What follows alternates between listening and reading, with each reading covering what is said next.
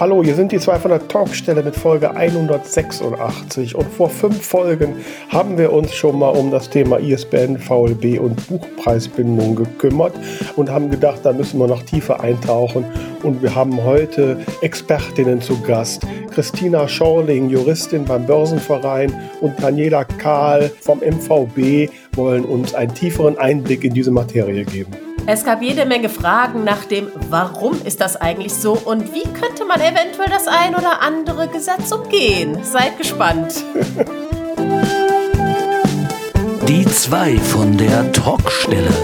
Der Buchbubble Podcast mit Tamara Leonhardt und Vera Nentwich.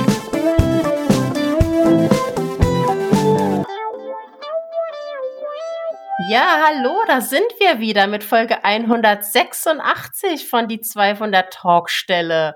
Mein Name ist Tamara Leonhardt und ich freue mich sehr, wieder virtuell der lieben Vera Nentwich gegenüber zu sitzen. Ich habe das Gefühl, wir haben uns Monate nicht gesehen, es war eigentlich nur eine Woche Pause, aber die letzte Folge haben wir ein bisschen früher aufgezeichnet. Insofern haben wir tatsächlich fast zwei Wochen nicht mehr gesprochen. Wer sind Sie denn?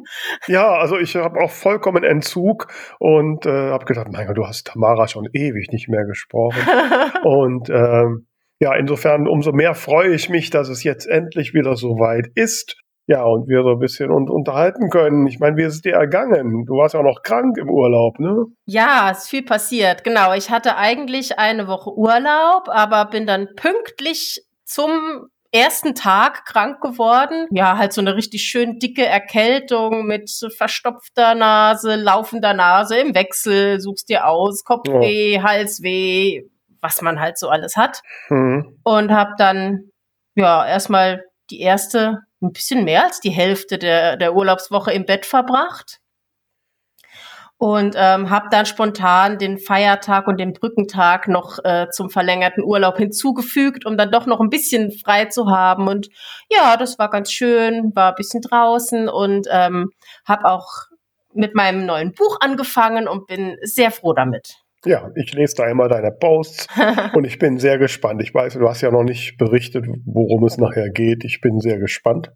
Ja. Ähm, ja, ich habe äh, die Zeit genutzt und äh, einer meiner Lieblingstätigkeiten gefrönt und ich mit, mich mit diversen Statistiken beschäftigt. Oh. Ne, weil ich ja doch immer rauskriegen will, wie ne, kommen wir so an mit unserem Podcast, was kommt an und was kommt nicht an. Ist ein bisschen hakelig, weil wir ja eine, eine wilde Podcast-Geschichte haben mit verschiedenen Hostern, wo wir mal angefangen haben und teilweise auch Statistiken nicht wirklich zusammenfassen. Also Spotify äh, arbeitet ja anders als die klassischen Podcast-Apps und dann gibt es auch noch YouTube. Ich habe das jetzt alles mal so ein bisschen zusammengeschmissen und analysiert. Mhm. Was würdest du denn tippen, welche unserer bisherigen 185 Folgen die mit den meisten Star äh, Aufrufen war? Oi, oi, oi. Ähm, ich, ich würde jetzt mal auf, auf Namen gehen, die so gesucht werden. Also Andreas Eschbach, Matthias Matting, Mara Wolf, ähm, wen hatten wir denn noch? Äh, so, so in die Richtung würde ich jetzt denken. Ja, würde ich auch denken. Da liegt es auch nicht so ganz falsch. Aber tatsächlich, wenn ich alle Abrufe, also aus den diversen Podcasts ab Spotify und YouTube zusammen addiere, ist unsere am meisten abgerufene Folge die Folge 62, bei der es über um Papyrus Autor ging mit unserem mm. Christian Rabe. Ja, das, das leuchtet mir auch ein. Ich habe nämlich tatsächlich im Urlaub selbst auch nach Papyrus-Hilfe gegoogelt, ähm, gegoogelt in Anführungszeichen. Ich war auf ähm, YouTube unterwegs, um mir da Lehrvideos zu holen. Ähm, das macht natürlich Sinn. Vielleicht äh, können wir da mal noch eine zweite Folge zu anfügen. ja, also ist wirklich bei der Folge ist es auch wirklich YouTube, die da alles rausreißt. Ne? Mhm. Ähm, wenn man, wenn ich YouTube weglasse und einfach nur die äh, schaue, die anderen Apps bei YouTube ja eigentlich ein anderes Publikum ist, dann liegst du nicht so ganz falsch. Dann ist unsere Folge 76 äh, äh, mit Mara Wulff die mit Abstand am meisten gehörte Folge. Mhm. Direkt gefolgt von der mit äh, Andreas Eschbach. Und auf Platz 3 liegt Jan Weiler mit Folge 155. Ach ja, richtig, der war auch noch da. Ähm, Folge 103 mit Martin Christ und auch unsere Marketingfolge mit Johannes Zumwinkel ist auf Platz 6, Folge mhm. 107. Poppy J. Anderson liegt auf, auf, also Folge 119, liegt auf Platz 7. Tommy Krabweis kommt dann auf, ja. auf Platz 8. Äh, und dann kommt auch schon die Amazon-Sichtbarkeit mit Stephanie Penz. ne, Folge 124 auf Platz 9.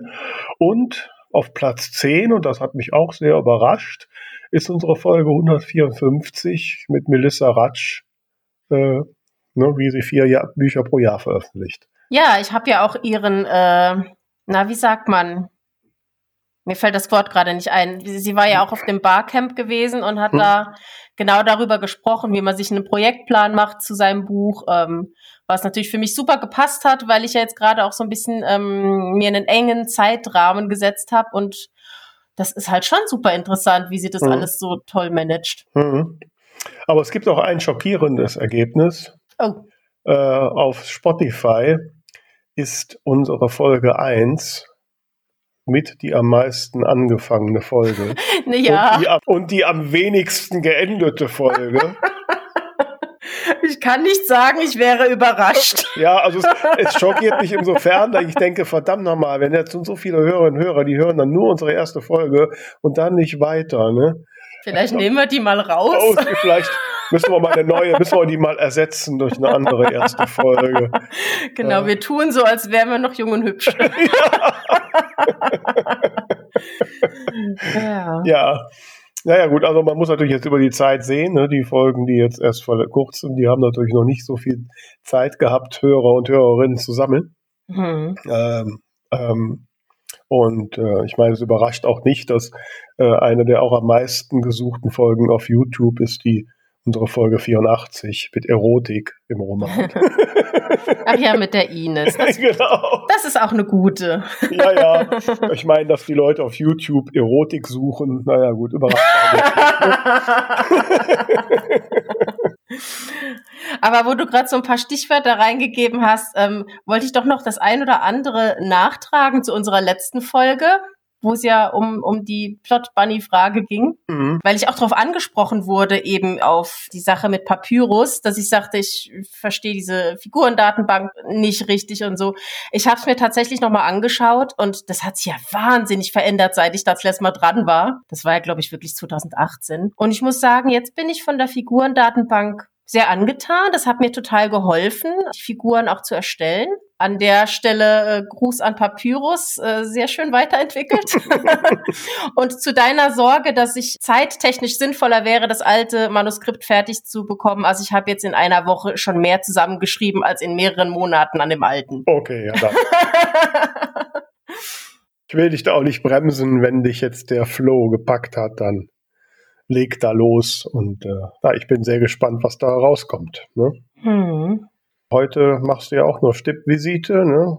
Ja, ja ich mache sozusagen weg. Wiedereingliederung. ja, genau. In Teilzeit. Ne? ja. ja, ist ein bisschen blöd gelaufen. Ich muss einen Arzttermin wahrnehmen und ich sag dir, was passiert ist. Der stand auch erst richtig im Kalender, aber ich nutze so einen Online-Kalender und irgendwie muss ich den aus Versehen mit meinem Daumen weggedrag and dropped haben so dass ich dachte, der Termin hier passt und dann äh, wurde mir bewusst, dass ich tatsächlich gleich schon dort sein muss. Mhm. Deswegen werde ich euch gleich verlassen, aber ich bin mir sicher, du wirst eine ganz großartige Folge machen und die perfekten Fragen stellen. Ich äh, tue mein Bestes. Ne? no pressure. Obwohl du natürlich fehlst, ne? um äh, mich auszubremsen. Ich muss das Ergebnis mitkriegen und dann musst du damit leben. Oder du Frag dich zwischendurch, was würde Tamara tun? Genau, ne? Ja, also in dem Sinne würde ich sagen, dir wäre gleich viel Spaß beim Fragen stellen, euch da draußen viel Spaß beim Zuhören und nächste Woche hören wir uns wieder die volle Länge. Macht's gut. Ja, ihr Lieben da draußen. Da Tamara jetzt ja nicht da ist, habe ich mir gleich zwei Gästinnen eingeladen und, äh, und wir wollen heute in die Tiefen der Prozesse im Buchhandel schauen. Ihr erinnert euch, vor vier Wochen haben wir ja schon mal, Tamara und ich, so aus unserer Sicht auf so Themen wie ISBN, VLB und Buchpreisbindung geschaut.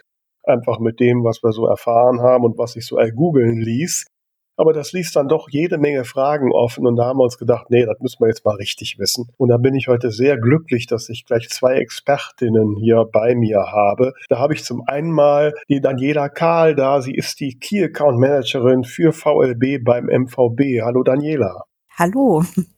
Und sie wird verstärkt von Christina Schorling. Sie ist Juristin und in der Rechtsabteilung des Börsenvereins und wird uns da hoffentlich von verschiedenen rechtlichen Aspekten was sagen können. Hallo Christina.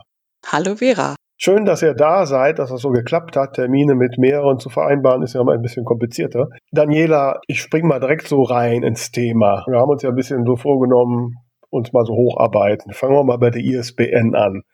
Ich meine, ich habe reingelesen, wie ISBNs aufgebaut werden und so. Ne, die sind ja so ein bisschen logisch aufgebaut und wie sie vergeben werden. Aber letztlich ist es ja eigentlich nur irgendeine Nummer. So, ne? Was ist da noch hinter, was ich jetzt gar nicht weiß?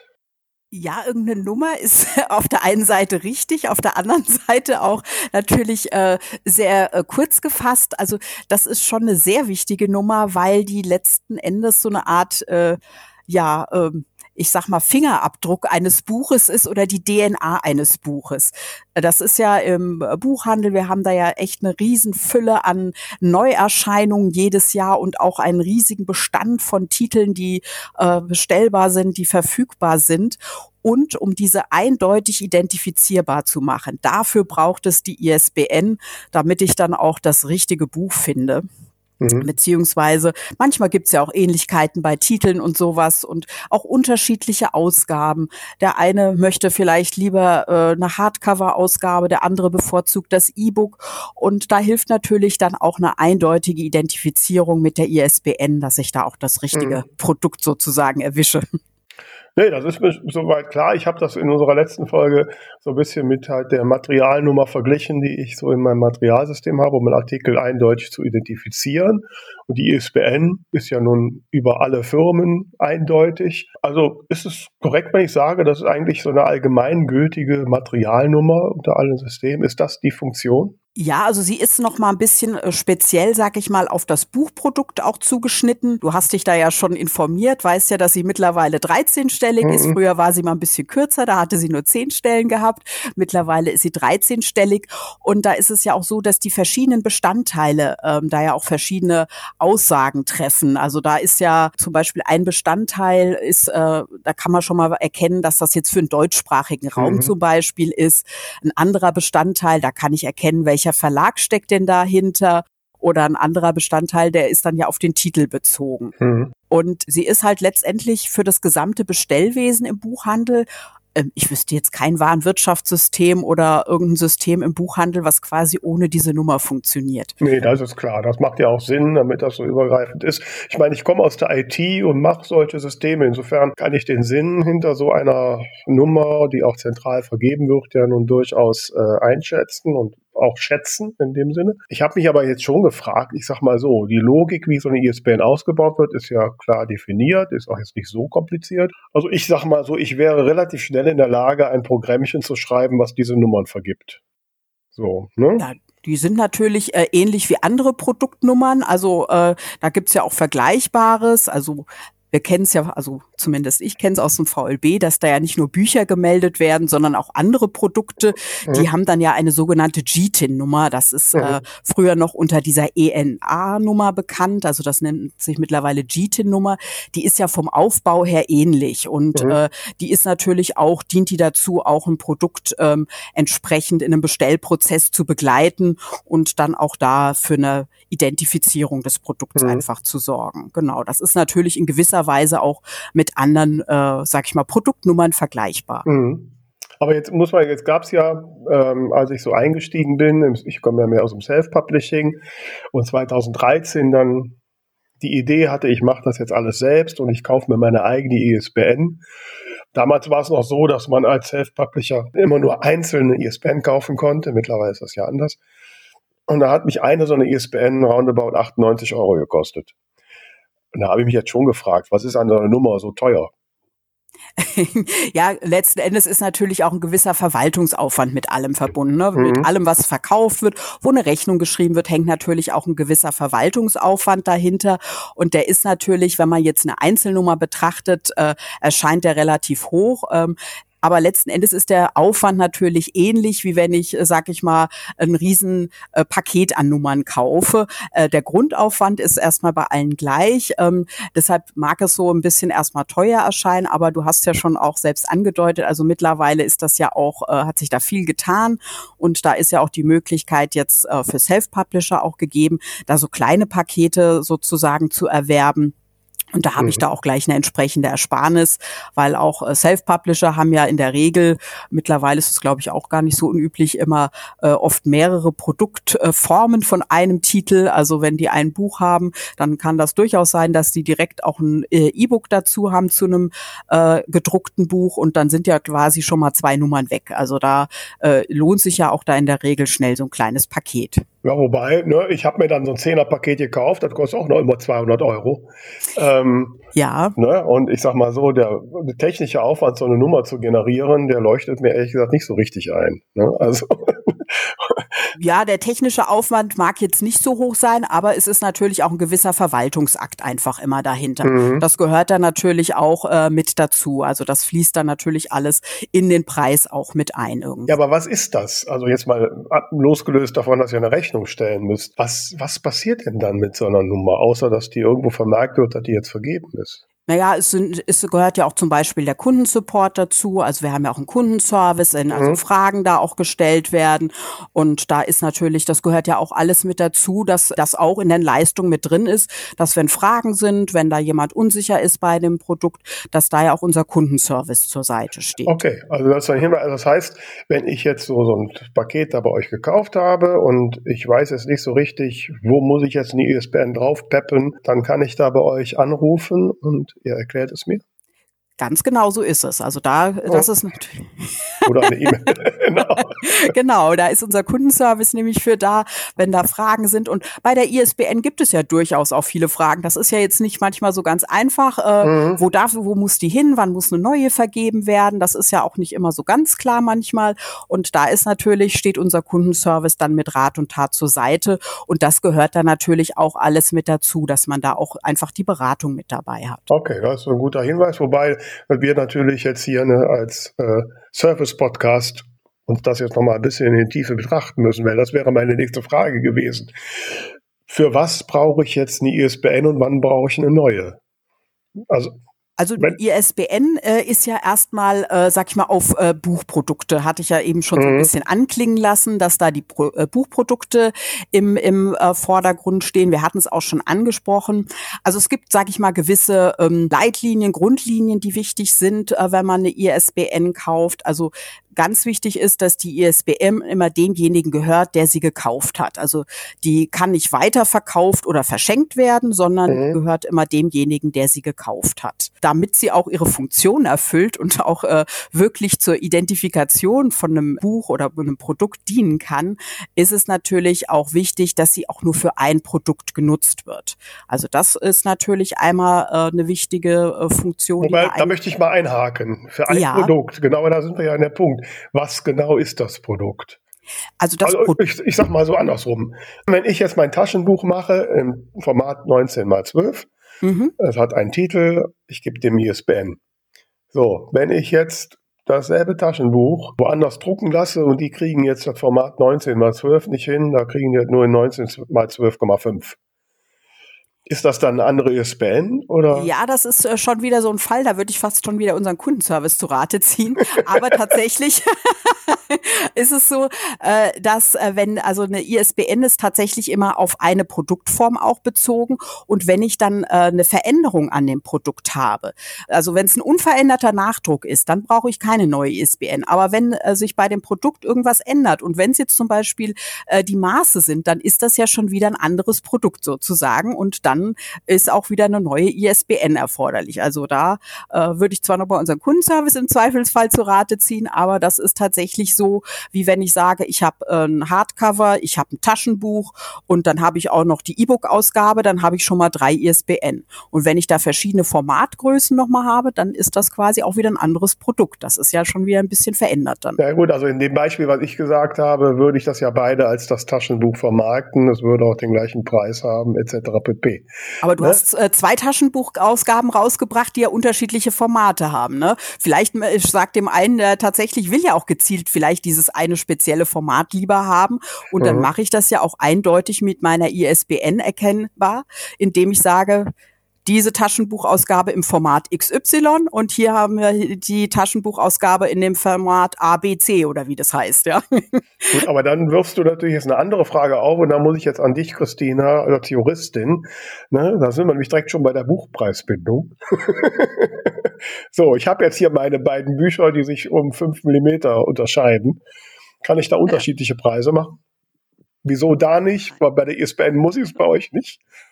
Also wir, wir wissen nicht genau, Daniela, ob das tatsächlich, ob da tatsächlich eine neue ISBN Wie gesagt, notwendig ist so ein wäre. Ne? Grenzfall, ne? da würde ich auch tatsächlich ich wüsste das äh, jetzt noch nicht. die äh, Kollegen auch vom Kundenservice hinzuholen als Hilfe. Da würde ich auch sagen, ist so ein Grenzfall, weiß ich auch nicht genau, wenn das sich nur so minimal unterscheidet, ob da schon eine neue ISBN erforderlich ist. Aber wo gibt's denn, gibt's denn, also wenn ihr sagt, das ist so ein Grenzfall, Gibt es denn irgendwo Definitionen von ja. diesen Grenzen? Ja, also es gibt ein sehr, sehr ausführliches Handbuch zur ISBN. Das ist das auch online ich auch abrufbar. Gelesen. Das habe ich auch genau, gelesen. Und da habe ich dann aber nicht so explizit gefunden.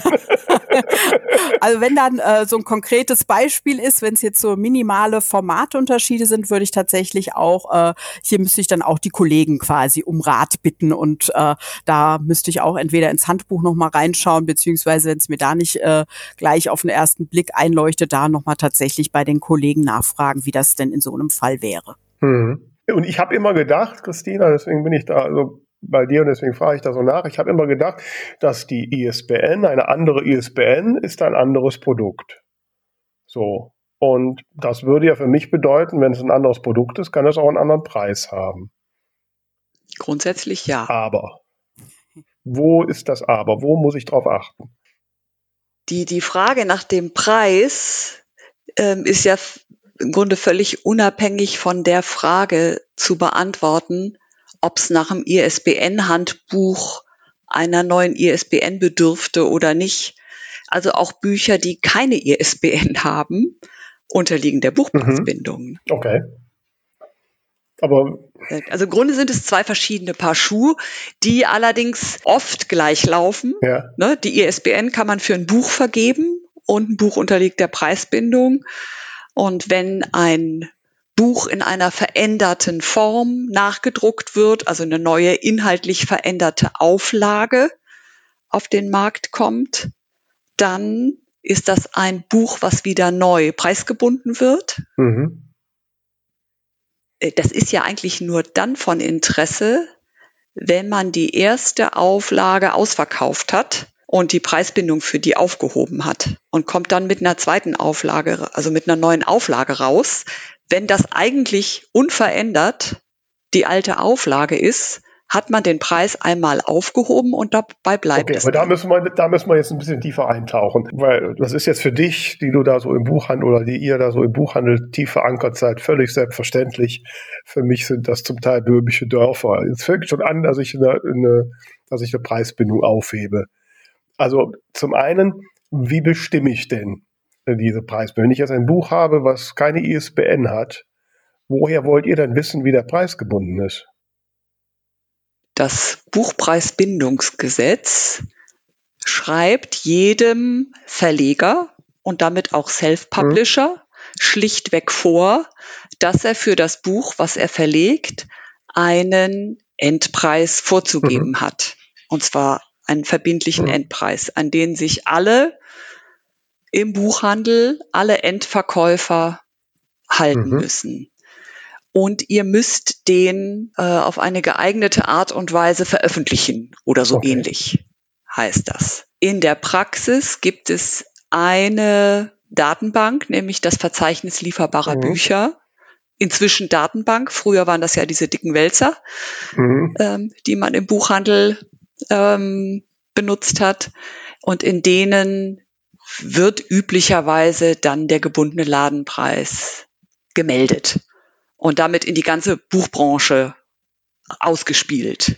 Theoretisch kannst du als Self-Publisher das auch auf eine andere geeignete Weise veröffentlichen, indem du zum Beispiel es auf deiner eigenen Webseite mhm. publik machst, wie viel deine Werke kosten und dann in deiner gegenüber deinen Abnehmern, mhm. allen in, in der Gesamt, in deinem gesamten Verkaufskanal überall mhm. Deutlich machst, das ist der gebundene Ladenpreis. Es muss aber überprüfbar sein für mhm. Dritte, dass das dann auch richtig ist. Das jetzt mal so laienhaft ausgedrückt. Ich muss noch mal ein bisschen nachhaken, weil wir vor ein, zwei Jahren, gerade was dies angeht, einen großen Streitfall hatten. Ich habe Bücher von mir, äh, hatte ich ein Angebot, dass Bücher von mir über den sogenannten Nebenmarkt dann bei Aldi und anderen Supermarktketten in so einer Billigversion verkauft werden sollten und auch wurden. Ne? Die kosteten dann, dann nur 1,95 oder sowas. So, meine Bücher sind im VLB, ich trage die ja selbst ein, da konnte ich die dann quasi dann da auf die aktuelle Auflage auf nicht lieferbar stellen und damit war dem hoffentlich Genüge getan. Und die, die neuen Bücher kriegen auch ein neues Cover und ein neues ISBN und ne, so jetzt gab es andere Kolleginnen und Kollegen von mir, die auch dieses Angebot hatten, deren Bücher, die aber bisher ihre Bücher nur über Amazon vertreiben, äh, deren Bücher im VLB überhaupt nicht gemeldet waren. Und da kamen dann irgendwelche Buchpreiswächter, wobei ich immer noch nicht weiß, wer das genau ist, plötzlich äh, auf den Trip und haben gesagt, ja, wenn das Buch nicht auf VLB gemeldet ist, dann dürfte man den Preis niemals ändern. Das hat dann dazu geführt, dass diese ganzen Nebenmarktverlage das Self-Publishing-Bücher nicht mehr nehmen, weil sie da jetzt irgendwie Angst haben. Jetzt sagst du gerade, VLB ist gar nicht, es muss halt nur irgendwo stehen. Und das kann ja letztlich von mir aus auch der Amazon-Plattform sein. Du musst das schon als Verleger oder Self-Publisher auf deiner eigenen ja gut, auch das wäre ja nicht das Thema. Ne? Äh, Webseite ja veröffentlichen. Also es muss schon ein, eine Veröffentlichung sein, die für Dritte. Äh, du mhm. legst ja den Preis fest, ne? Also auf keinen Fall kannst du Amazon überlassen. Ja, auch bei Amazon lege ich den Preis selbst fest. ich trage ihn ja ein. Also das macht ja nicht Amazon. Ja.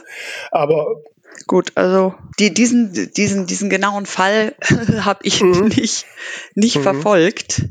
Da spielen immer ganz viele Aspekte eine Rolle. Also grundsätzlich gilt diese Regel, du musst für das Buch, was du veröffentlichst, einen Preis mhm. festsetzen. Gut, das ist klar. Das geht am einfachsten übers VLB, dann bist du auf jeden Fall auf der sicheren Seite. Und das hat auch den Vorteil, dass das VLB als Preisreferenz gilt. Mhm. Das heißt, der Preis, der dort gemeldet wird, der gilt im Streitfall als der wirklich von dir gemeldete geltende mhm. Preis. Und wenn andere einen anderen Preis ähm, verwenden und sagen, habe ich aber auf der oder je, dieser oder jener Webseite mhm. gefunden ähm, und das deckt sich aber nicht mit dem Preis im VLB, dann ist klar, welcher mhm. Preis der richtige gewesen okay, wäre. Das leuchtet ein, ja. Aber dann habe ich jetzt ein anderes Problem und da kommt jetzt Daniela ähm, wieder ins Spiel. Es gibt ja Kolleginnen und Kollegen, die ihre Bücher rein nur über Amazon veröffentlichen und da hochladen, auch Druckbücher. Und dann vergibt Amazon eine ISBN, was, wie ich weiß, keine deutsche ISBN ist, sondern eine US-amerikanische, glaube ich. So. Wieso kann ich diese Bücher nicht ins VLB eintragen? Weil das, äh, wie gesagt, nicht diesen Anforderungen entspricht, die das also. Ist eine, das ist eine offizielle ISBN. Hm, nee, ich glaube nicht. Also du hast ja gerade gesagt, die, das wäre jetzt auch äh, eine, eine, internationale ISBN und das nee, ist das auch eine, ist ISBN, ISBN 13 ja auch nur für den USA. Ja, aber die ist ja im Prinzip nur für den Amazon-Kosmos, sag ich jetzt mal. Das heißt, ähm, soweit ich weiß, ich äh, bin da auch bei der Amazon-Welt äh, jetzt nicht so drin, aber letzten Endes ähm, hast du dann ja auch nur die Möglichkeit, dort die Bücher auch entsprechend, äh, sag ich mal, zu beziehen. Das heißt, wenn ich jetzt äh, als Buchhändler äh, sozusagen im VLB ein Buch bestellen würde, was nur bei Amazon erhältlich ist, dann müsste ich das ja quasi wie ein Endkunde sozusagen bei Amazon beziehen. Ich bekomme dann keinen Rabatt als Buchhändler von Amazon, um es dann in meinem Buchgeschäft äh, weiter an Kunden zu verkaufen. Also das ist natürlich ein schwieriges Thema dann. ja, also ich verstehe, was du meinst, wobei es ist nicht ganz so. Ne? Äh, ähm Also A, also die ISBN, die vergeben wird, ist eine ISBN 13. Also es mhm. ist eine ganz nach ISBN-Norm zusammengemachte ISBN. Klar, die hat halt vorne die Länderkürzel für äh, Amerika und USA und so und wahrscheinlich auch irgendeine Amazon-Verlagsnummer. Aber die ISBN-Norm ist ja international. So, ne? Und VLB würde ja auch jetzt erstmal nur bedeuten, ich habe das Buch da aufgelistet. Das heißt noch nicht, dass das jemand kauft. Ähm, Nee, aber es soll natürlich, das äh, VLB ist ja quasi ein Arbeitsinstrument, was ja auch im Buchhandel genutzt wird. Das heißt, die äh, Titel, die ich als, äh, die dort im VLB gelistet sind, sollten natürlich auch für den Buchhandel beziehbar, bestellbar sein, damit er da, wenn ein Kunde in seinen Laden kommt und nach diesem Titel dort äh, fragt, der gefunden wird, dann entsprechend diesen auch bestellen kann, damit er ihn dem Kunden verkaufen kann, der bei ihm da im Laden steht. Das ist ja der Sinn des Ganzen, damit er das auch, dafür nutzt er das Ganze ja. Aber liebe Daniela, ne, ich will, äh, wir wissen doch beide, dass der Buchhandel im Regelfalle eher bei seinem Barsortiment guckt. Und also ein Buchhändler, der übers VLB bestellt, kommt in Einzelfällen vor, aber ist sehr, sehr selten. Und ich kenne im Gegenteil, ich kenne eher Buchhändler, die tatsächlich auch Bücher bei Amazon bestellen, wenn sie es andere nicht kriegen. Ähm, hat wahrscheinlich aber für die dann äh, doch den Nachteil, dass sie da keinen Buchherrensrabatt bekommen ja, ja. und da ja quasi ein Minusgeschäft mitmachen. Ne? Das, die ja. können ja nicht den Preis, da haben ja gerade Christina mhm. gehört, es gibt eine Buchpreisbindung, die können ja am Preis nichts ändern. Also letzten Endes ist ja, äh, die Gewinnspanne. Gesehen, ähm, genau, das frage ich mich dann auch. Also letzten Endes ist natürlich das VLB für den Buchhändler ein Recherche Rechercheinstrument neben seinem Barsortimentskatalog. Das ist natürlich so, dass ja. es äh, die Barsortimente hier in Deutschland vor allen Dingen auch eine große Rolle spielen und es natürlich erstmal einfach ist, dort auch zu bestellen, weil man weiß, man bekommt das dann innerhalb von 24 Stunden und kann das dann auch schnell wieder sozusagen an den Kunden rausgeben. Also das ist natürlich äh, schon äh, dann äh, relativ einfach, aber dennoch äh, gibt es äh, viele Buchhandlungen und Buchhändlerinnen und Buchhändler, die auch äh, Verlagsbestellungen und damit auch Bestellungen ausführen, die direkt äh, beim Self-Publisher auch äh, gemacht werden. Mhm. Wie gesagt, leider gibt's auch immer da ein paar schwarze Schäfchen, das ist halt äh, unterschiedlich, da ist eine Vielfalt, aber wie gesagt, es gibt natürlich beides. Es gibt ja auch, ich, ich kenne auch äh, größere Dienstleister, die Bücher nicht generell ins VLB eintragen.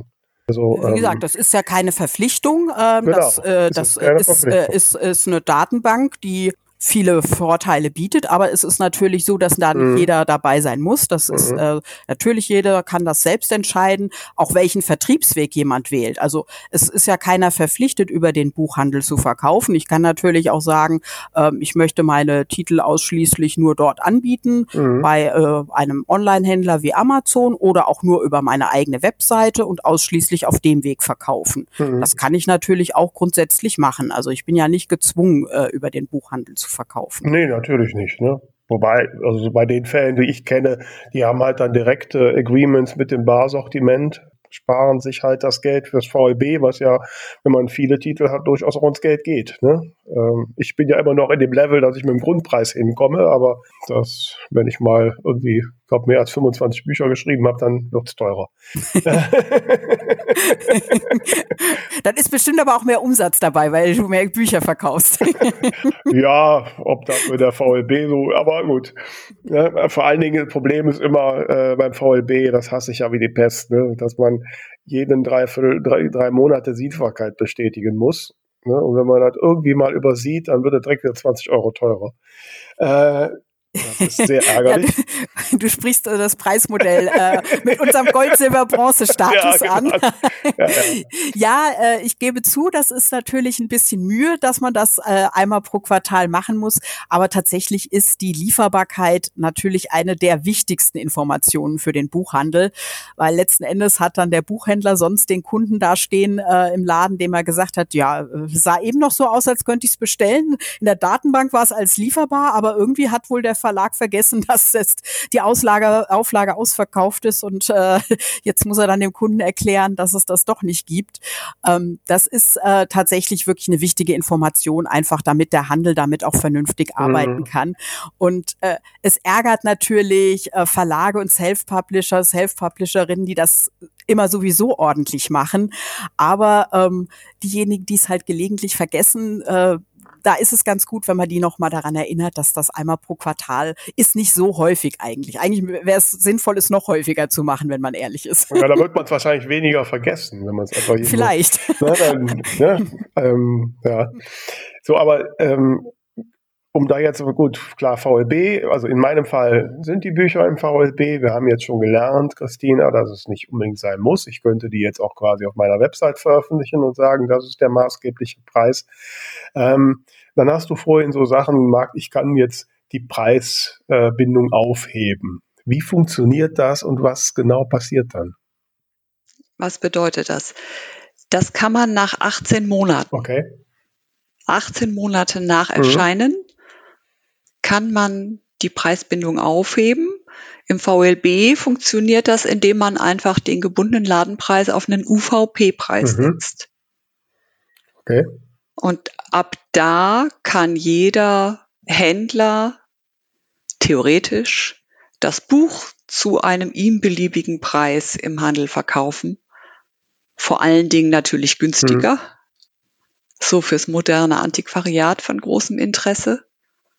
Wenn du das nicht im VLB gemeldet hast, dann machst du es halt genau da, wo du deinen Preis hm. gemeldet hast, auf deiner Webseite deutlich sichtbar. Ja, aber was passiert dann? Also jetzt habe ich jetzt zum Beispiel hier gibt es ein paar regionale Buchhändlerinnen.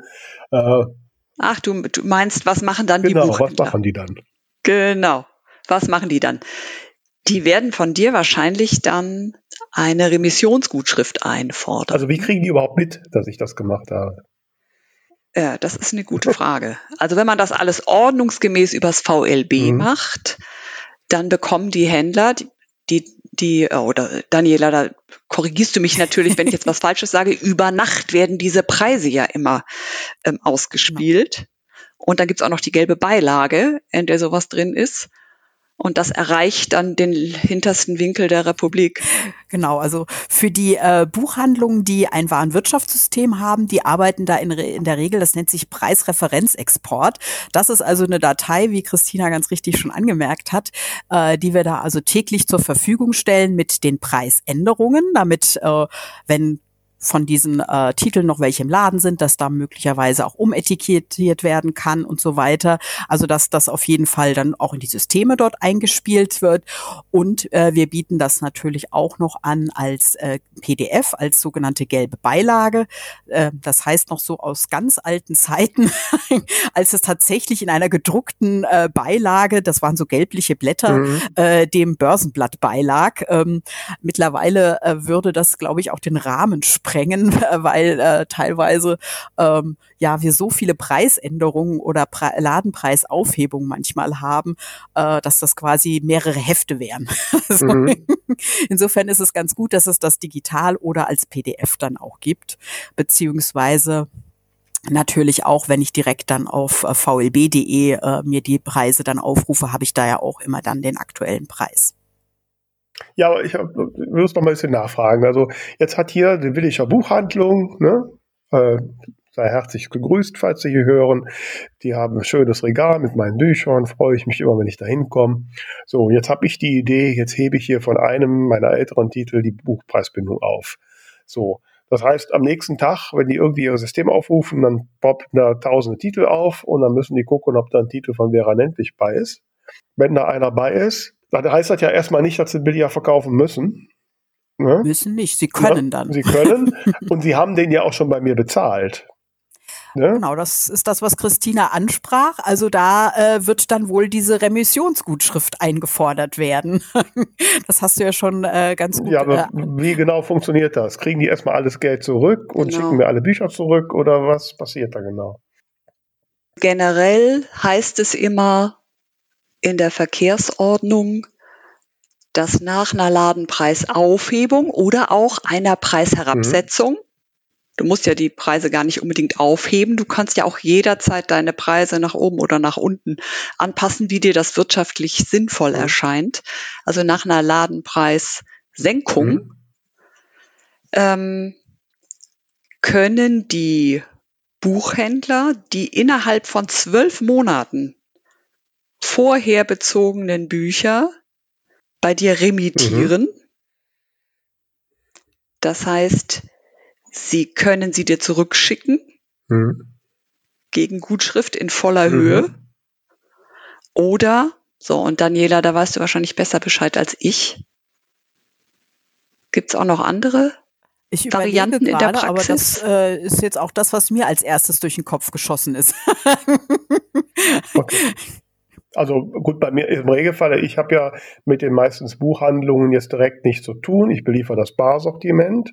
Und wenn jetzt Librika, äh, Zeitfracht oder Umbreit, wenn die noch ein paar Bücher von mir da in der hintersten Ecke haben und ich habe jetzt den Preis geändert, dann, wenn die das Glück haben, die haben die erst vor zwölf Monaten bestellt, dann können die mir das ganze Lumpe zurückschicken und ihr Lager bereinigen. Genau. Okay, also deswegen. Naja, ich denke, das geht dann ans Barsortiment. Genau, das ne? ist dann ja zwischen dem Barsortiment und dir und nicht zwischen genau. dem, beziehen. dem einzelnen ja. Buchhändler, genau. Und der einzelne Buchhändler würde eventuell ans Barsortiment zurückliefern. Können die, müssen die aber nicht. Genau. Die können dann auch einfach verkaufen und die Differenz dann auf ihre Kappe nehmen. Aber wie berechnet genau. sich dann. Und ja. sie haben, glaube ich, nur sechs Wochen Zeit. Ja, okay um diesen Anspruch geltend zu machen. Okay. Und Buchgroßhandlungen dann drei Monate. Okay. Mhm. So, wie ist das denn jetzt? Jetzt habe ich denn die Preisbindung aufgehoben und jetzt kommt irgendein Buchhandler auf die Idee, auch ich will Kunden in meinen Laden locken, ich bin, biete jetzt ein Buch von Vera Nentwich für 5 Euro an. Können die dazu einfach sagen? Und muss ich dann, wie muss ich dann an die liefern? Bin ich dann davon abhängig, welchen Preis die machen? Wie funktioniert das? Nee, du verkaufst die Bücher an den Buchhandel. Also du machst eine, eine Ladenpreisaufhebung, hast dann einen mhm. UVP im, im VLB und kannst dann dem Buchhandel sagen, zu welchem Preis du den, das Buch verkaufen willst. Mhm. So rum okay. ist, funktioniert das eigentlich. Ihr könnt natürlich mhm. dann handeln. Die sagen dir dann vielleicht, also ich nehme 20 Stück oder 50 mhm. Stück, wenn du es noch ein bisschen billiger machst. Ich will da nämlich den, äh, den super Wochenknüller mhm. oder so draus okay. machen. Mhm. Aber es ist nicht so, dass die Buchhändler dir dann dir dann mitteilen, welchen Endpreis sie nehmen werden und du musst dann entsprechend noch mit Rabatt mhm. ähm, sie ja. beliefern. Okay, also wenn ich so einen Buchpreis, also wenn ich einen gebundenen Preis habe, dann ist ja immer die Rabattmargen sind ja relativ klar. Also ich meine, mit meinem Barsortiment ist ja im Vertrag ausgemacht. Meistens kriegen die ja 50 Prozent, zumindest bei mir kleinem Licht. Und ähm, ähm, ja, Buchhändler irgendwo darüber.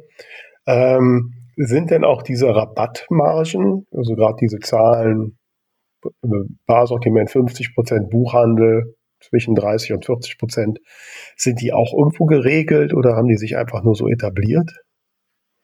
Mhm. Also, die sind ähm, indirekt geregelt. Also im Buch, das Buchpreisbindungsgesetz regelt ja in erster Linie nur den Endverkaufspreis. Mhm. Aber weil dieses ganze System ähm, zwischen in der Lieferkette auch geprägt wird mhm. Dass der Buchhändler am Ende einen festen Preis nehmen mhm. muss und dann nicht reagieren kann und alle in der Lieferkette auch irgendwie zu ihrem Recht kommen müssen, ähm, gibt es die sogenannte innere Buchpreisbindung. Mhm. Das ist dieser Paragraph 6 im Buchpreisbindungsgesetz, der so ein bisschen kryptisch einige Regeln festhält, an die man sich halten soll als Verlag, bei der äh, Gestaltung der Konditionen gegenüber dem Barsortiment, gegenüber dem Buchhandel und gegenüber den Nebenmärkten, also den fachfremden und, und Verkäufern. Was sind das für Regeln? Woran muss man sich? Und da sind diese eisernen Regeln. Ähm, die eine Regel ist, das Barsortiment muss relativ immer den besten den höchsten Rabatt bekommen, weil es ja selber auch noch Rabatt geben muss okay. beim Weiterverkauf. Logisch, ja. hm. So, deswegen darf man dem Buchhandel nicht mehr Rabatt geben als dem Barsortiment. Da muss immer noch ein Abstand sein. Nicht mehr oder nicht genauso viel wahrscheinlich.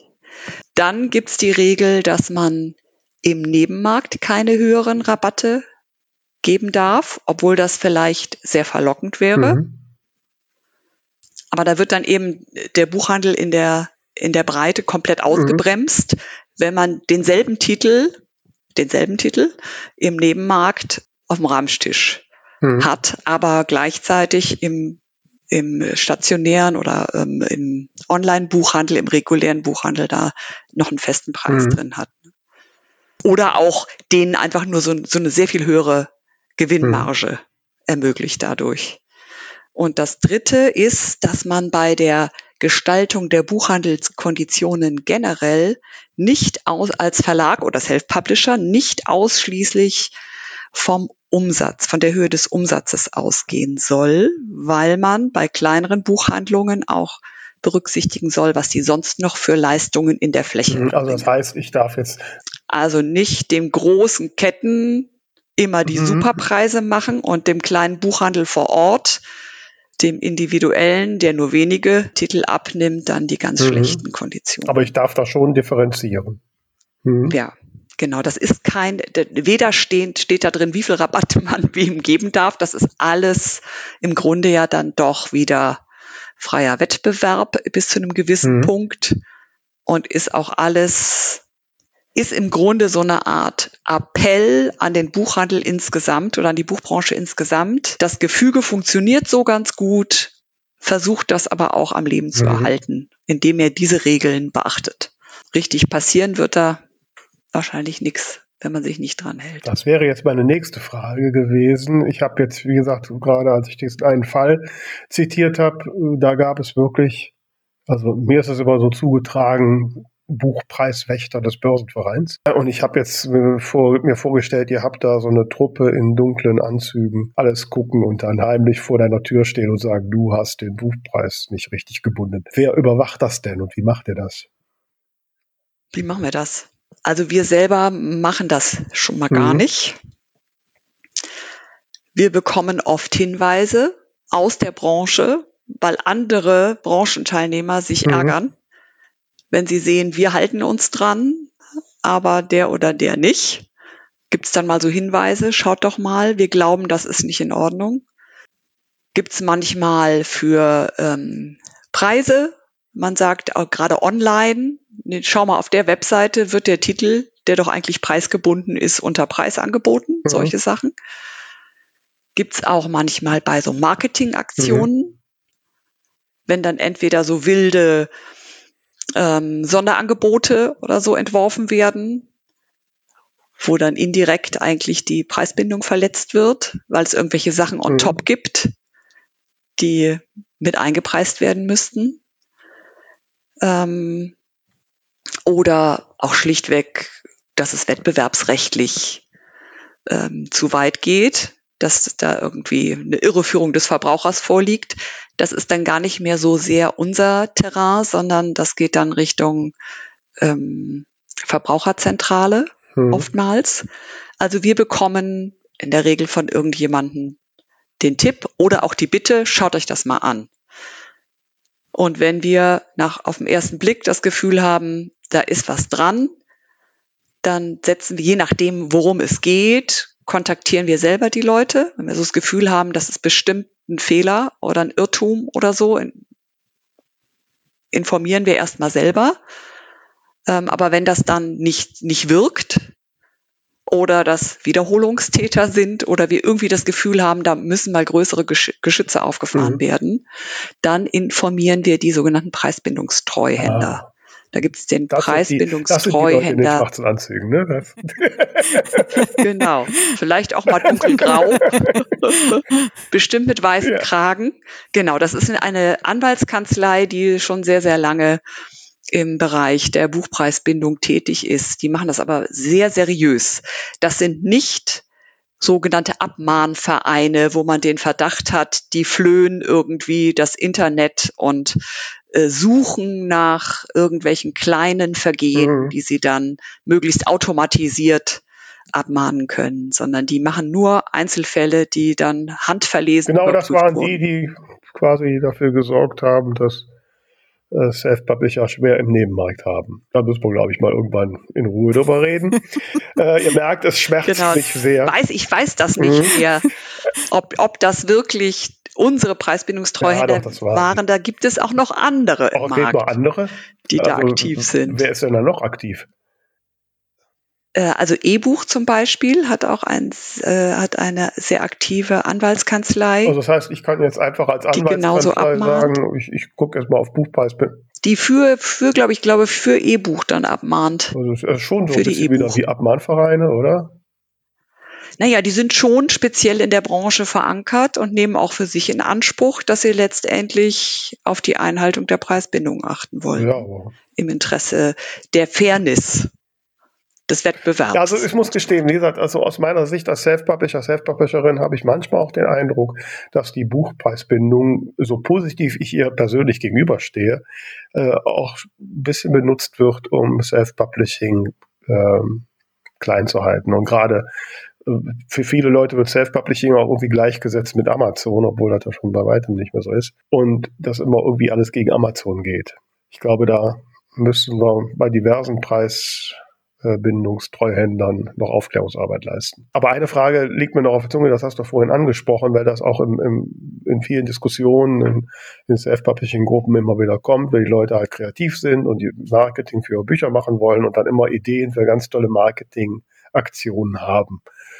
Und was genau ist die Regel, wenn ich ein preisgebundenes Buch habe? Wie kann ich ein preisgebundenes Buch in so eine Marketingaktion einbeziehen oder worauf muss ich achten?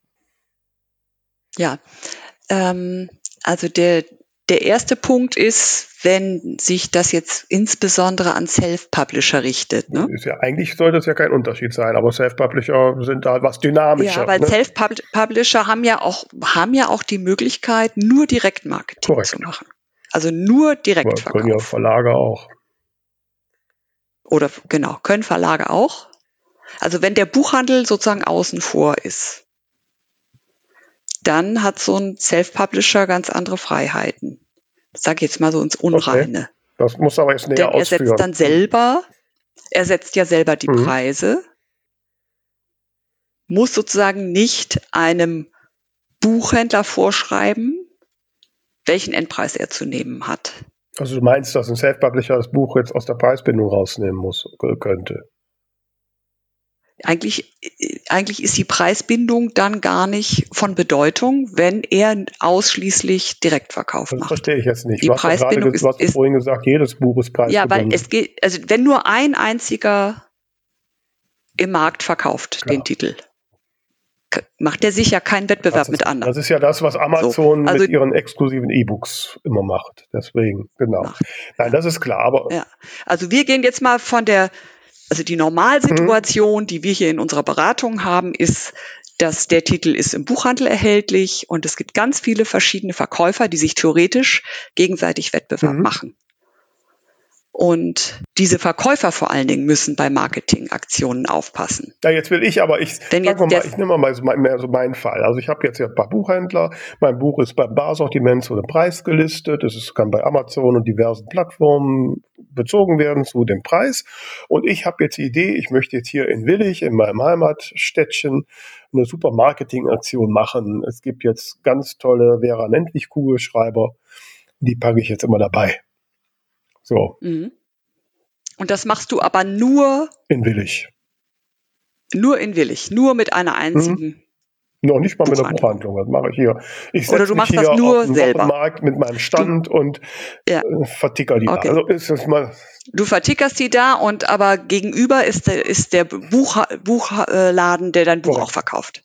Aber ohne den Correct. Kuli. Genau. Und dann haben wir die Situation, dass du zu dem Buch noch was dazu gibst. Und da ist das Gesetz ganz streng und sagt, so eine Zugabe darf höchstens zwei Prozent des Buchpreises ausmachen okay. in, in der Wertigkeit. Mhm.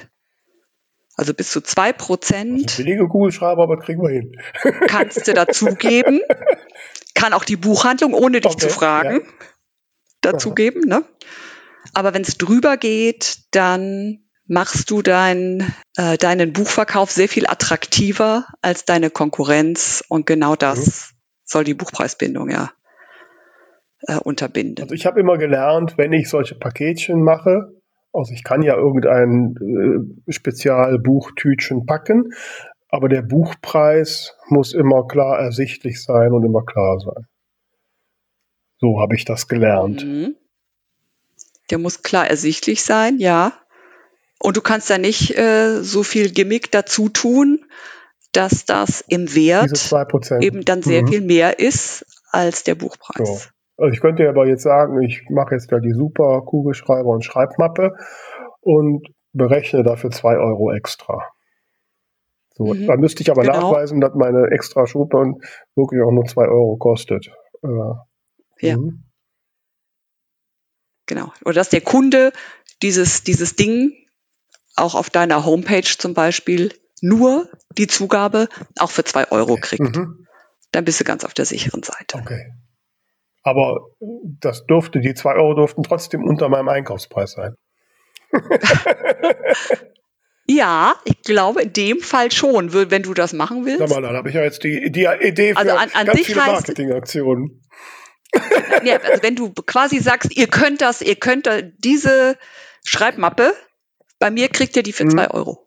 Egal, ob ihr die mit dem Buch oder ohne mhm. das Buch kauft. Dann ist das dein wirtschaftliches Harakiri, ja. was du gerne betreiben ja. möchtest. Dann ist das wohl okay. Aber wenn du sagst, nee, nee, die kriegt ihr für zwei Euro nur, wenn ihr das Buch dazu nehmt, dann müssten die zwei Euro jedenfalls also dein könnte ja geschickt sein, wenn so mein Buch 14 Euro kostet, dann verkaufe ich die mit Buch 2 Euro, ohne Buch 2,28 Euro. Das sind die 2 Prozent. Oh, jetzt hast du mich abgelacht. Nee, kann ich gar nicht denken. nee, die Zugabe sind ja dann schon, ist doch dann schon die, die Mappe für die 2 Euro. Nein, ich verkaufe die. Und dann willst du noch eine nein, Zugabe ich die einzeln für 2,28 Euro und mit Buch kostet ja. nur 2 Euro. 2 Euro. Das sind dann, ist dann nur 2% des Wertes. Ja. Ja? Du merkst, die Self-Publisher sind sehr kreativ. ja, ja, ja, ja, ja, ja, ja. Also, wenn jetzt die tausende Hörerinnen und Hörer diesen Podcast gehört haben, du glaubst gar nicht, wie viele Marketingaktionen jetzt kommen. genau. Am besten immer Mitglied im Börsenverein sein und sich das vorher einmal abnicken lassen. Ja, das kann sich kein Self-Publisher leisten. Das tut mir leid. Also. Schnuppermitglied die Tatsache, dass wir eine Buchpreisbindung haben und dass es einen festen Ladenpreis für jedes Buch gibt, zunächst mal zwangsläufig 18 Monate lang. Also so lange, wie der Verlag das mhm. möchte. Aber mindestens. Mindestens 18 Monate. Das ist eigentlich das sehr griffig. Das finde ich auch. Was nicht so griffig ist, ist genau das, was du mhm. sagst, dass es eben sehr kreative Marketing Leute gibt oder sehr kreative Verkäufer, die natürlich sich immer was mhm. Nettes ausdenken wollen. Und da sind auch wirklich oft sehr schöne Ideen dabei. Mhm. Wir sehen wahrscheinlich nur einen Bruchteil von dem, was im Markt, was es im Markt so mhm. gibt. Wie gesagt, unsere Mitglieder kontaktieren uns oft im Vorfeld und besprechen das dann mit uns, ob das okay ist oder nicht. Und äh, die Sache mit der Zugabe, das von zwei, maximal zwei Prozent steht auch so im Gesetz, ist auch recht griffig. Genau. Und wenn man darüber hinaus aber dann was bauen will, dann ist es nicht mehr so griffig. Da fällt mir noch ein Begriff ein, den ich noch erwähnen muss und den vielleicht erläutern kannst. Das ist der Begriff des Mängelexemplars. Ich kann ja Mängelexemplar, habe ich gelernt, kann ich ja so ohne Preisbindung verkaufen. Das ist so, richtig. Ab wann ist ein Buch ein Mängelexemplar? Weil es schon Entscheidungen gibt, dass man nicht heile Exemplare mängeln darf und dann als Mängelexemplar. Okay. Also wenn ich da überall meinen Esel reinmache, dann. Also gedacht sind, sind das, ist das tatsächlich für Exemplare, die so nicht verkäuflich wären wegen, bei, wegen mhm. Fehlern, wegen Mängeln. Mhm. Das ist das Mängelexemplar. Ja, gibt es da auch irgendwie. Ansonsten gibt es die Möglichkeit, Ladenpreisbindung aufheben nach, nach 18, 18 Monaten. Monaten. Ja, ja. Genau. Ne? Ja. ja, du, du merkst, es, es, es rattern in meine Ideen jetzt schon wieder. Mhm. also ich rechne damit, dass morgen hier die schwarzen Männer vom Preisbindungskomitee vor meiner Tür stehen. Ähm, Und ähm, ja, die Gedanken sind frei. Na gut, immerhin. Ne? ja, ja, vielen Dank. Ähm, ja, ihr habt mir so ein, äh, ein paar wichtige Einblicke gegeben. Äh, Daniela mit dem Thema, warum die Amazon ISBN nicht ins VLB passt, das müsste mal irgendwann mal klären. Das, ist, das leuchtet mir noch nicht so wirklich ein. Ähm, da hätte ich aber auch selber noch mal eine Nachfrage. Ja. Also ich weiß, dass Amazon selber so Amazon-Nummern hat, ne? Wie heißen die Produkt Amazon? Die ASIN. Die meinst ja, du aber nicht. Weil nämlich ISBN werden ja immer, sind ja immer Verlags- oder äh, Ausgeber gebunden. Ja, gut, Amazon. Also wenn Amazon in USA einen großen Packen Amazon ISBNs hm. sich organisiert, dann ist das eigentlich für Amazon-Publikationen gedacht oder weist diese nach? Nein, das ist ja bei anderen äh, Dienstleistern äh, auch so. BOD oder, oder äh, andere Dienstleister, die ja eigentlich nur Self-Publishing-Bücher vertreiben. Äh, die vergeben. Ja, die werden dann ja aber auch als die Verleger ähm, hinterlegt. Die werden auch als die Verleger hinterlegt, ja. weil das System ja noch nichts anderes kennt als Verleger. Das ist noch eine ganz andere Lücke. Genau, aber dann sind das doch Produkte, wo Amazon quasi als Verleger auftritt. Ja, also nach dem, was wir hier Verlagsrecht haben, ja, also wie gesagt, weil sie es nicht anders kennen. Also es ist eine besondere Dienstleistung von Amazon. Es ist nicht der, der 0815 Self-Publisher, der sich selbst eine ISBN besorgt und dann nur Amazon Marketplace oder so verwendet, um seine also Titel anzubieten. ist es nicht, aber ich kann sowohl, also ich habe ja meine eigene ISBN, ich kann, wenn ich mein Buch über Amazon Print und Demand veröffentliche, kann ich meine eigene ISBN da eintragen. Mache ich auch. Aber ich könnte auch bei dem Prozess sagen, ich habe keine, dann vergibt mir ISBN, Amazon eine ISBN. Aber wie gesagt, die kann ich nicht im VLB eintragen und das leuchtet mir nicht ein. Also was dahinter noch hängt, dass man einen Buchhandel dann nicht bestellen kann, das ist mir alles klar.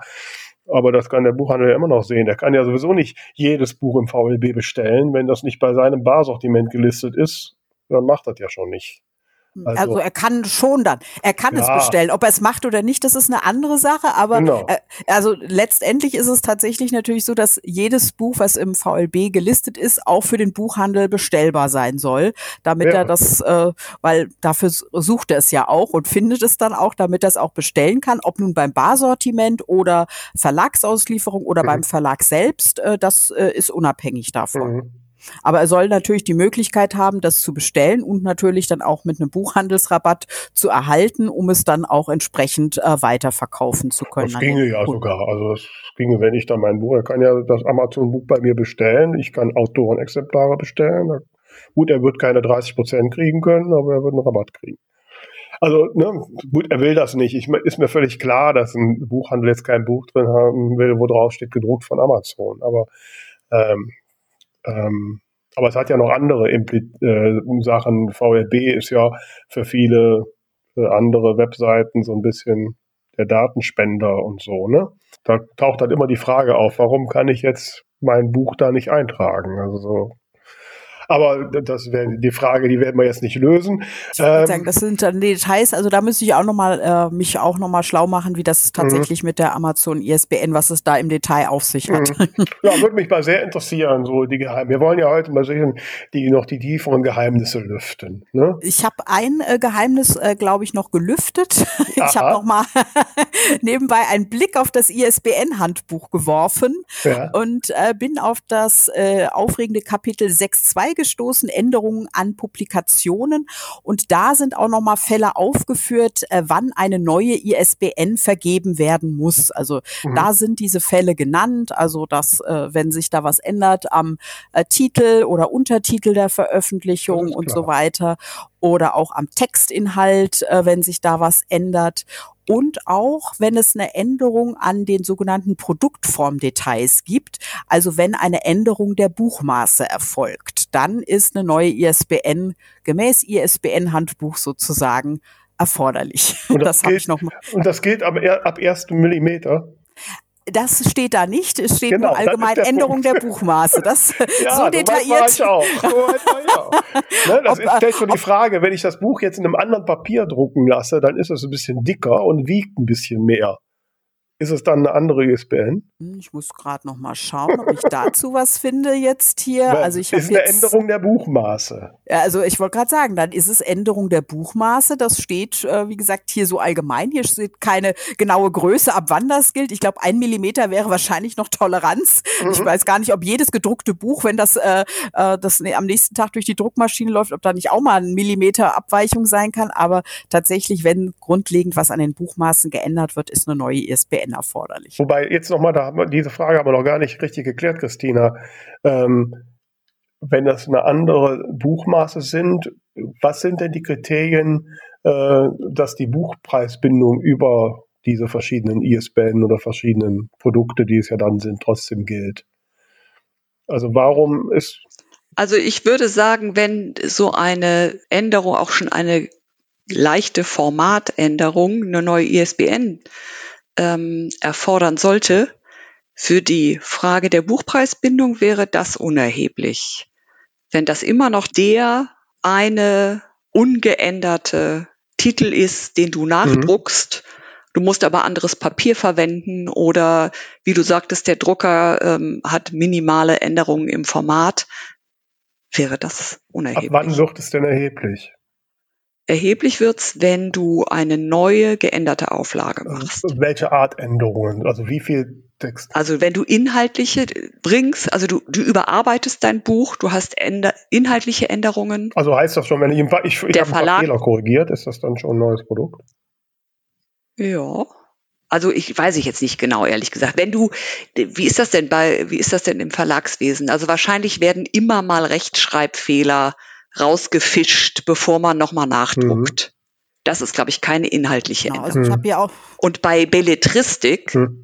Kommt es wahrscheinlich auch seltener vor. Aber du hast vielleicht jemanden, der, den, der dir ein Vorwort mhm. schreibt zur neuen Auflage. Das wäre auf jeden Fall eine zweite geänderte Auflage, mhm. die du wieder neu im Preis bindest. Da muss die andere dann, darf die dann noch lieferbar sein? Ja.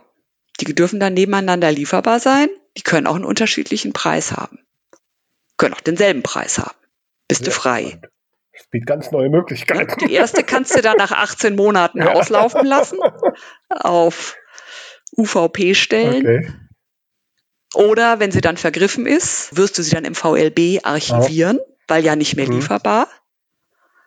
Genau. Dann solltest du dran denken, vielleicht auch den Preis aufzuheben. Mhm damit die Restexemplare, die noch im Buchhandel sind oder bei den Barsortimenten, vielleicht dann übers moderne Antiquariat verkauft werden können. Musst du mhm. aber nicht, wenn du das nicht also willst. Also wenn die, wenn die dann, wenn die, der Buchhandel oder auch das Barsortiment diese Bücher ja vor zwölf Monaten, mehr, vor längerer Zeit als zwölf Monate bestellt haben, können sie mir die ja nicht zurückschicken. Aber sie können die für den billigeren Preis verkaufen. Das heißt, der Verlust ist da deren Problem oder schicken die mir nachher noch eine Rechnung? Wenn die die früher als, also früher als die zwölf mhm. Monate bestellt haben, dann geht man eigentlich davon aus, dass die verkauft sind, ne? Oder abgeschrieben ja. oder was auch immer. Mhm. Also diese Remissionsregelung gilt nur für die Titel, mhm. die innerhalb von zwölf Monaten bezogen wurden. Mhm. Ja, also ihr merkt schon, in, in meinem Kopf rattert es. Ähm, ich habe da ein paar sehr gute Ideen, glaube ich. Wir sind gespannt, was demnächst alles auf den Markt kommt. ähm, seid ihr eigentlich in Frankfurt auf der Buchmesse? Ja. Ja. Ja, ich glaube, dann komme ich noch mal auf bei euch vorbei. Dann, bis dahin habe ich meine Ideen. Ja, das doch nett.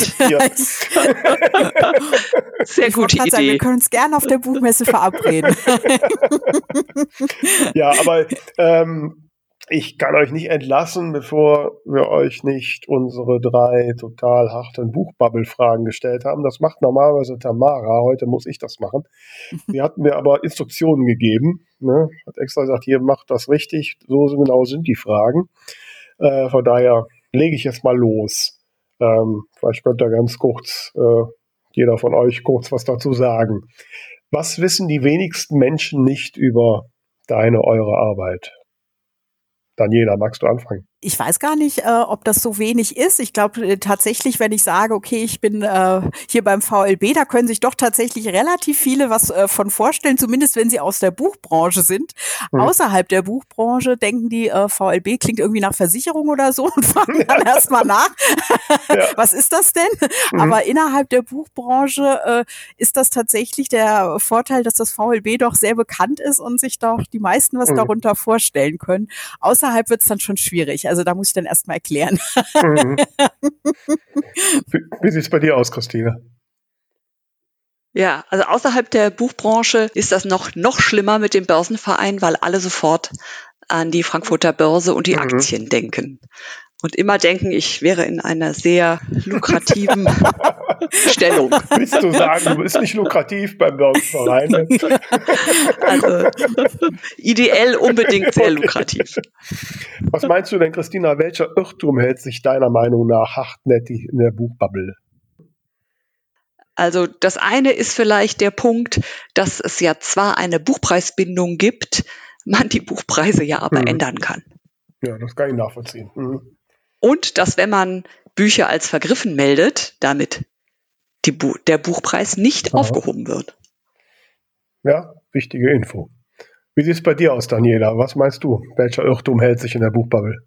Ja, manche, äh, manchen ist es, glaube ich, nicht klar, äh, was, äh, dass sie, wie gesagt, was sie für Möglichkeiten mit dem VLB haben und äh, denken irgendwie, ISBN und äh, VLB hängt immer automatisch zusammen. Also ISBN ist eine Voraussetzung, dass ich einen Titel ins VLB melden kann, aber ich kann ja auch GTIN-Produkte ins VLB melden. Aber tatsächlich äh, ist es natürlich nochmal unabhängig voneinander. Also ich mhm. äh, äh, muss natürlich nicht äh, ins äh, VLB zwangsläufig, aber es äh, bietet mir natürlich auch viele äh, gute Möglichkeiten. Möglichkeiten. Mhm. Was sich so ein bisschen außerhalb, glaube ich, auch nochmal hält, äh, äh, ist, äh, dass so aus Kundensicht, glaube ich, nicht vielen klar ist, dass es eine Buchpreisbindung gibt und doch viele irgendwie noch so glauben, ach, wenn ich da kaufe, ist es am günstigsten oder so. Mhm. Das ist so auch so ein Ding, was sich, glaube okay. ich, hartnäckig bei vielen hält, dass das gar nicht außerhalb so bekannt ist. Mhm. Ja, kann sein. Wie ist es denn, Daniela, wenn du als Figur in ein Buch deiner Wahl schlüpfen könntest? Welches wäre das und was würdest du da tun? Also ich habe gerade auch äh, viele Bücher, die mir da durch den Kopf gehen, aber tatsächlich äh, bin ich so ein bisschen bei Harry Potter hängen geblieben. oh, der wird, wird, hier und da genannt.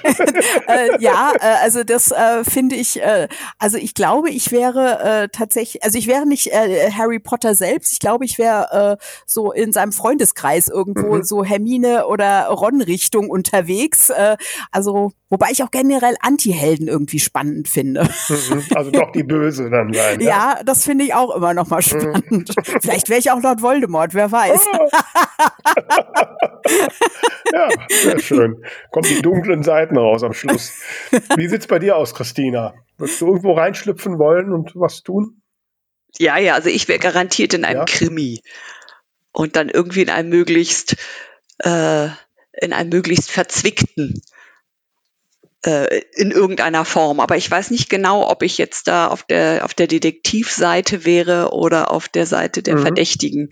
Jedenfalls ähm, lese ich gerne Krimis und vor allen Dingen eben solche, die äh, wo, es nicht so sehr mhm. offensichtlich mhm. gleich zugeht, sondern so viele Verschlingungen und Verstrickungen dann noch und irgendwelche ähm, auch interessanten also wo man hm. Einblicke in andere Lebenswelten ja, aber ich merke schon, da kommen noch, da sind noch verborgene Seiten bei euch.